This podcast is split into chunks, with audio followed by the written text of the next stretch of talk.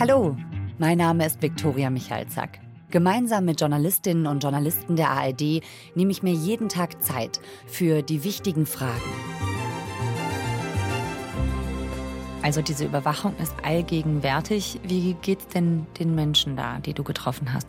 Für packende Geschichten. Also ich stelle mir einfach vor, die blättern durch die Tagebücher und sagen, ja, so muss es gewesen sein. Hitler wusste nicht vom Holocaust.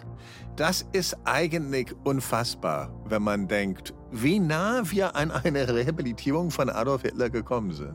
Und investigative Recherchen. Was lag wirklich wann vor, was lag auf dem Tisch und wie umfassend war wirklich dieser Machtmissbrauch, der da stattgefunden haben soll. Also ihr habt rausgefunden, das muss schon viel früher bekannt gewesen sein. Ja. Jeden Montag bis Freitag liefern wir Ihnen täglich ein Thema in aller Tiefe. 11 km, der Tagesschau-Podcast, hören Sie in der ARD-Audiothek und überall, wo es Podcasts gibt.